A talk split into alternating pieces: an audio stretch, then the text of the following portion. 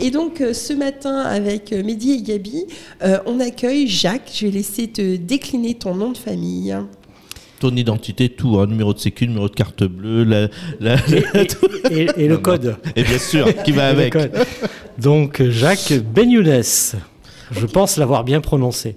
Ah, Et du On coup, est rassuré. Comment? Tu viens d'où?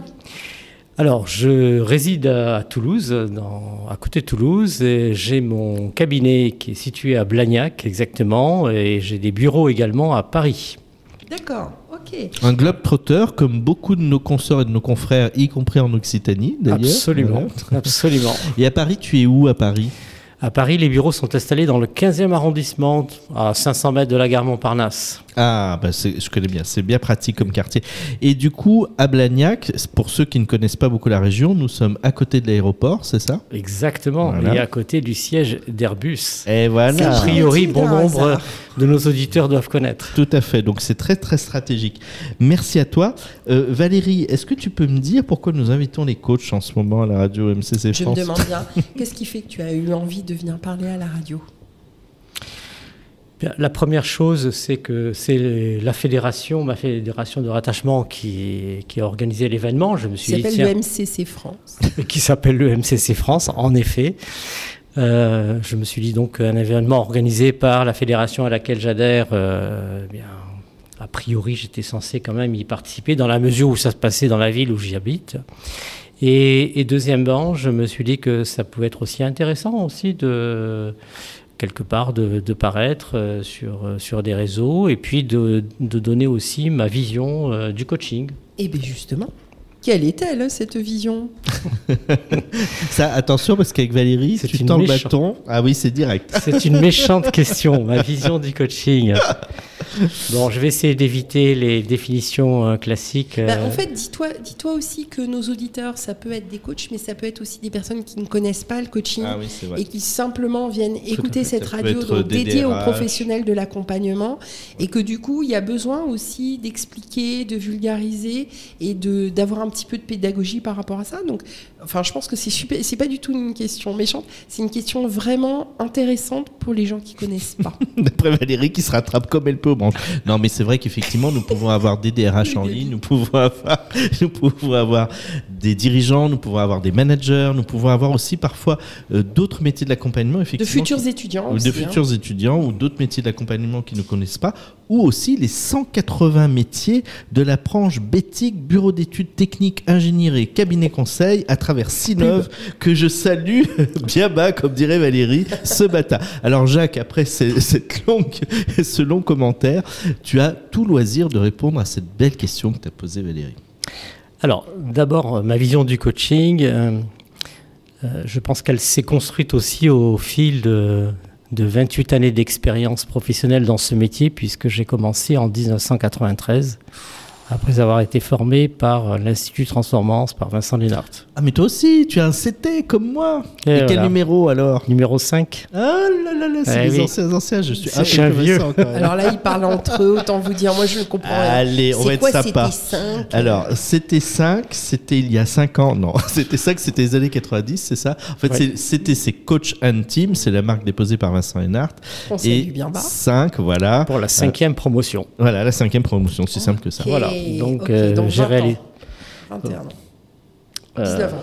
Oh non, plus parce que. Bah, pardon, désolé. Ah non, ça fait 30 Mais oui, non, parce que euh, 32 oui, oui, ans ah pour oui, le ça, mettre fait fait en 30 formation. ans de coaching. ça fait 28 ans, euh, 29 ans, oui, cette année, ça fait 20 29 ans. Oui, j'ai fait la formation en 92 de 93. et J'étais puis- pas née. Non, moi, j'avais à peine 10 ans. hein. Bon, Pédi n'était même pas conçu. Hein. Il n'était même pas en cours de conception. Donc voilà, c'est vrai que ça fait un, on va dire, une, un bail. Ouais. Voilà. Et, et progressivement, en fait, ma, ma vision du coaching s'est construite au fil, au fil des années, au fil des expériences. Aujourd'hui, pour euh, comment dire, définir euh, le coaching selon cette, euh, ma vision, et d'une manière si possible simple, pour moi, c'est un, c'est un soutien, un appui qui est apporté à une personne ou à un collectif, ou à une organisation également, dans le cas de, du coaching d'organisation, qui a pour euh, but, en fait, de permettre euh, à une personne, à une équipe, euh, de se poser et en se posant de trouver un certain nombre de réponses et de réponses non pas de manière opérationnelle mais déjà en, décalant son regard, en faisant un pas de côté ouais. Et euh, en abandonnant aussi certaines croyances, euh, certaines euh, convictions, certaines illusions aussi, pour rationaliser le, regard. Et le rôle du coach, c'est justement de permettre d'élargir son regard et, d'éclairer toutes les ondes d'ombre qui nous guettent à nous, pauvres êtres humains que nous sommes. Alors Jacques, je te précise quand même parce que tu me vois de temps en temps sur mon téléphone en train de pianoter. C'est pas du tout que je ne m'intéresse pas aux interviews. Je suis obligé de le préciser. C'est que non seulement on me fait faire l'animation de la radio, non Wow. seulement je lance le flash info de MCC France Wow, et la wow. météo de MCC France, mais en plus j'alimente les réseaux avec des photos de nos invités, avec des rappels comme quoi nous sommes en direct. Nous sommes bien donc Valérie le 5 Euh, mais tu nous grilles et 1917 aussi. le 5 avril de l'an de grâce 2022, il est très exactement 11h, je vois rien. 46. Ah oui, 40. Alors c'est là où quand on rediffusera le podcast, ils diront bah là ils sont plus en direct, ça, c'est sûr. Comment se griller? Et vous aurez les podcasts sur Deezer, sur Spotify. Ouais, parce qu'on est vraiment des champions Voilà. quoi. Alors Jacques, encore une mille excuses si tu me vois de temps en temps pianoter sur mon téléphone, mais c'est bien souci. lié à l'activité de la radio MCC France, je précise. Souci. Comme ça fait une trentaine d'années que tu exerces, quel est ton plus beau souvenir? Ah oui. Mon plus beau souvenir? Oula. Ben, J'ai de, j'ai de magnifiques souvenirs. J'ai des souvenirs moins, moins jolis aussi. Hum, des magnifiques souvenirs. Ce qui t'a peut-être le plus touché aussi même de manière euh, plus globale, tu vois, un- une situation, tu t'es dit c'est vraiment un chouette métier quoi. Et je suis plutôt fier de le faire. Alors, je, je pense spontanément à, à une personne euh, que j'ai accompagnée il y a maintenant, euh, je pense bien 7-8 ans, qui euh, exerçait la, la fonction de directeur des ressources humaines dans une euh, société lambda, que je ne nommerai bien entendu pas. Et on ne donnera pas son nom non plus. Et on cette donnera pas non plus le nom de salue, cette personne. Si elle se reconnaît. Absolument. Qui, euh, on va dire, vivait un sale moment puisque cette personne était euh, réellement euh, maltraitée par, par son responsable hiérarchique et subissait le, vraiment des, des opérations de harcèlement par quelqu'un qui avait été qualifié de pervers narcissique, Ah oui. réellement. Ouloulouloulou. Voilà. Et, et cette personne donc euh, que j'ai accompagnée était dans un, un sale état. Un Oh. sale état parce que, bien entendu, comme dans toutes ces situations, une, belle perte d'estime de soi, une Oui. énorme perte d'estime de soi, qu'il s'est agi de, bah, de, de reconstruire. Et en fait, euh, euh, la méthode que j'ai utilisée avec, euh, avec cette personne, en, lui proposant bien entendu d'accepter ou pas, c'était de la mettre à l'origine de cette situation-là. Non pas de la rendre responsable, mais de la mettre à l'origine. Et on a travaillé là-dessus.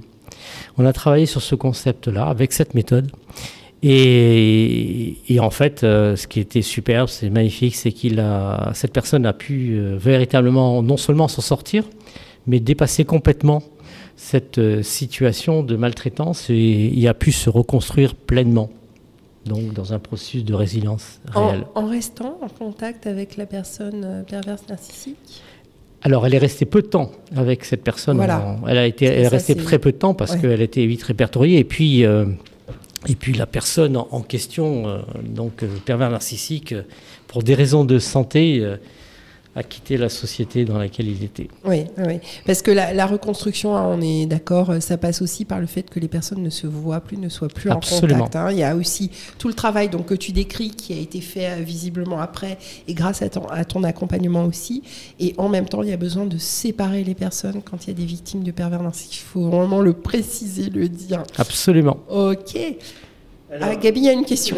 Oui, alors, euh, déjà, euh, Jacques nous a dit qu'il fallait absolument qu'il parte au plus tard à midi, c'est ça hein Donc nous allons être très très vigilants, nous allons essayer d'être timekeeper. D'ailleurs, je, je remercie Mehdi qui s'est enrichi d'une compétence supplémentaire d'être gardien du temps, qui est une, une fonction précieuse chez les coachs. J'en profite pour dire que le temps n'est pas une finalité en coaching, mais bien un élément de structuration de l'activité.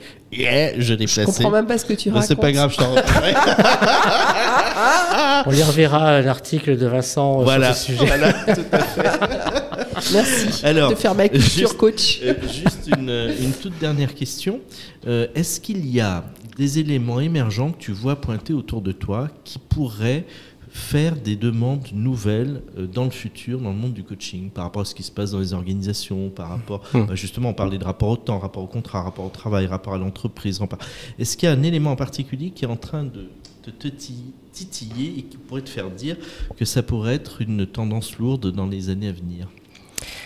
Je te remercie de cette question parce qu'en effet, euh, il y a bien des phénomènes de société qui sont en train de se dérouler, qu'on retrouve bien entendu dans les organisations professionnelles, quelles qu'elles soient, qui sont liées à, euh, comment dire, non seulement une complexification du monde du, travail et, et, surtout qui se manifestent par, euh, par, une, par quand même de la souffrance au travail, de plus en mmh. plus. Mmh.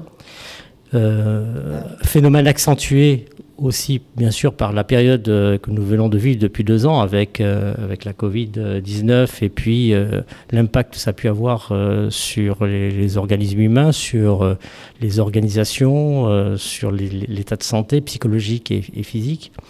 Mais moi, je, je, perçois, et puis je ne suis pas le seul à le constater, on en discute beaucoup entre confrères et consoeurs, une souffrance au travail qui s'accentue énormément, ce qui se traduit d'ailleurs dans les demandes de coaching euh, par, bien entendu, ce phénomène à considérer. C'est-à-dire que de plus en plus de personnes qui nous sollicitent, commanditaires et personnes à accompagner, et équipes accompagnées, sont dans des situations de, souffrance réelle.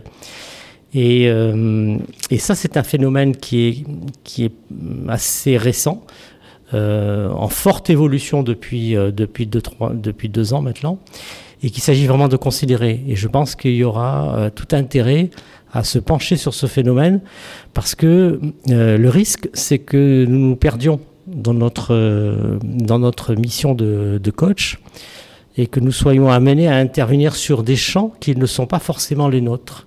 Donc il y a une vraie vigilance à avoir sur ce sujet-là. Tout à fait. Et d'ailleurs, on parle de plus en plus, et je pense que c'est absolument fondamental, pour rebondir sur tes propos, de maillage entre professionnels de l'accompagnement avec des niveaux d'expertise différents. Et de plus en plus, les coachs sont aussi là pour aider à faire un pré-diagnostic qui va aider à orienter vers d'autres professionnels et créer des écosystèmes accompagnants qui soient sains. Donc je pense qu'on a aussi besoin d'être un peu plus touche à tout, finalement aussi, de découvrir un petit peu d'autres domaines pour pouvoir orienter et non pas nous substituer, bien sûr, il n'en est pas question. Ne, pas nous substituer et en même temps, moi j'aime bien t'entendre euh, parler, Gabi, euh, du coaching de soutien. Je pense que c'est important aussi d'expliquer que ça existe. Oui, alors effectivement, on en profite en, deux mots, puis après on va, on va libérer Jacques. Euh, il y a un type de coaching qui, qui ne concerne pas un contrat de changement, ce sont les coachings de soutien long. Les coachings de soutien long, c'est juste accompagner, si je puis dire, juste accompagner des gens qui ont traverser des situations très difficiles. Tu évoquais, Jacques, les situations de souffrance, notamment psychologiques, que nous voyons dans les entreprises. De plus en euh, plus. Voilà, donc euh, accompagner la personne pour qu'elle traverse avec le moins de dégâts possible ou qu'elle puisse se restaurer suffisamment à l'issue d'une situation difficile. Ça peut être la perte d'un être proche, ça peut être une situation d'épuisement, ça peut être tout un tas de situations. Et euh, bien sûr, là, nous sommes là pour accompagner sans contrat de changement, puisque la personne n'est pas suffisamment restaurée. C'est ce que dit si bien, enfin ce que disait si bien Sir John Whitmore. Et euh, mais c'est une demande qui se développe beaucoup. Donc merci beaucoup Jacques pour, euh, pour ce partage autour de la souffrance au travail. C'est intéressant parce qu'il y a 50 ans, on avait de la souffrance essentiellement physique au travail et nous l'avons finalement, le curseur s'est déplacé vers de la souffrance psychologique et c'est là où nous voyons bien que les coachs ont besoin effectivement d'observer les phénomènes émergents merci pour toi parce que c'est ton ancienneté dans le métier aussi qui te permet de percevoir ces évolutions. Donc ça, c'est précieux pour nous. Merci à vous. Et en l'occurrence, je sors d'une séance de coaching de deux personnes d'ailleurs qui étaient accompagnées ce matin.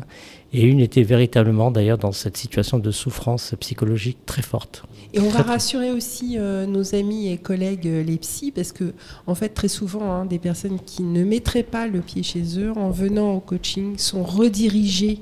hein. Tout à fait. Donc notre rôle, il est aussi de rediriger dans les cabinets quand c'est le moment pour les personnes et qui par ce rapport de confiance qu'on peut créer avec elles, du coup vont aller en confiance, travailler profondément en profondeur sur leurs problèmes psychologiques. Donc, voilà, Absolument, et c'est d'ailleurs euh, ce que je fais régulièrement, c'est de- Eh oui. d'orienter des clients vers euh, des spécialistes, des professionnels de la psychothérapie.